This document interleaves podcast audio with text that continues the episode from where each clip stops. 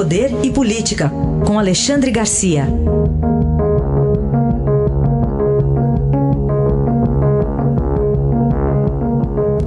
Alexandre, bom dia. Bom dia, Raíssa. Bom dia, Carolina. Bom dia.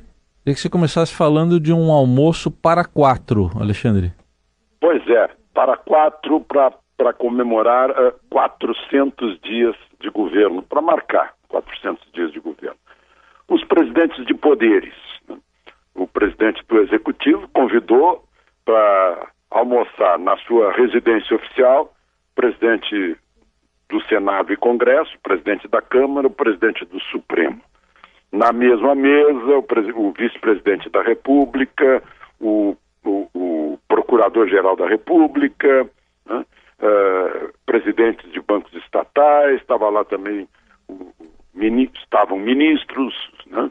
uh, todos tiraram paletó, ficaram à vontade. Foi, olha, eu acho que foi a continuação daquilo que eu disse aqui na véspera sobre a harmonia entre poderes, né? e, e derrubando assim uma certa Uh, tem muita gente que fala mal do Rodrigo Maia, né? Dizendo que o Rodrigo Maia trabalha contra e tal, o Alcolumbre também.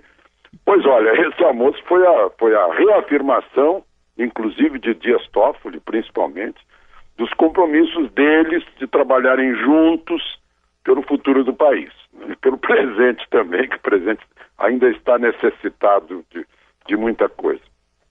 Foi um. Uh, foi, como eu disse, uma, uma marca de, de 400 dias de um novo estilo, né? do, do, estilo que põe mais em prática, mais próximo dos princípios de Montesquieu, de harmonia e interdependência uh, uh, entre os poderes, trabalhando com um único objetivo, né? que é a nação. Não espero que eles tenham pensado mais na nação e menos no Estado brasileiro durante a cordialidade das conversas que tiveram lá no almoço de ontem. Alexandre, fala um pouquinho mais para gente sobre esse projeto que o, o governo deve encabeçar a partir de agora. É um projeto de lei para regulamentar a mineração, a produção de petróleo e gás e a geração de energia elétrica em, em terras indígenas. Pois é, isso também marcou os 400 dias. A, a, o envio ao Congresso de um projeto de lei preparado eh, no, no, Ministério de Minas e Energia para dar aos índios mais poderes sobre seus territórios, sobre suas reservas. Né? Uh, o objetivo é tornar os índios com, com, com mais uh, possibilidade de agir como pessoas não tuteladas, né? uh, para negociar legalmente com, com garimpo, com mineração, com produção de energia elétrica nos rios, né? e conseguir recursos para ter acesso aos que, ao, ao, ao, que eles querem, que é internet, é parabólica, é picape, é trator, é, é o celular, né? É, de uma vida como os demais amazônidas, né? os caboclos, os ribeirinhos, os que vivem da Amazônia, né? a ideia é essa.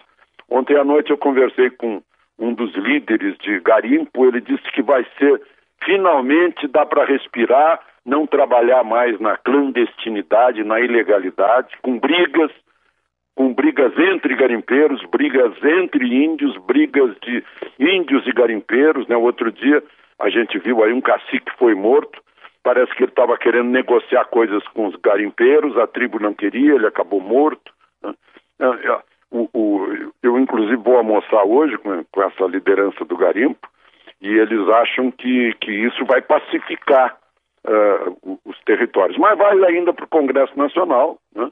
o, certamente vai haver emendas, discussões a respeito disso.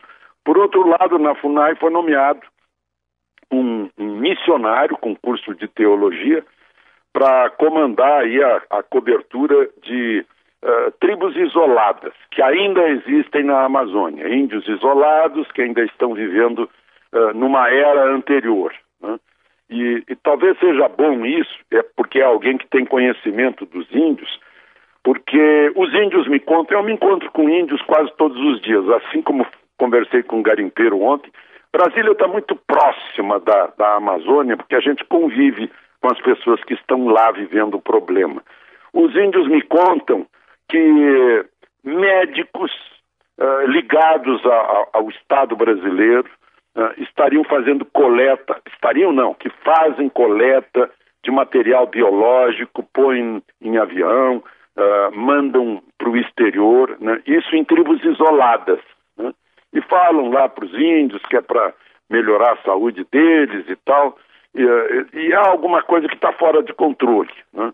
Talvez tenha, uh, talvez não, certamente é preciso mais controle sobre isso, porque significa uh, certamente a venda de material biológico brasileiro para quem está pesquisando a Amazônia uh, antes de nós.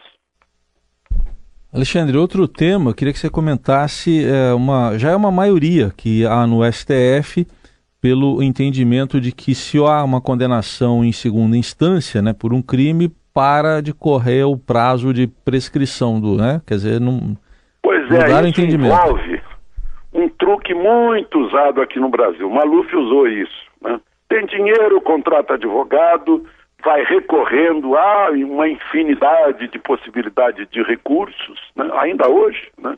Já se combate isso muito e vai se protelando uma decisão e acaba vencendo os prazos de prescrição. Alguns são mais longos, homicídio é um prazo longo, mas há prazos mais curtos, né?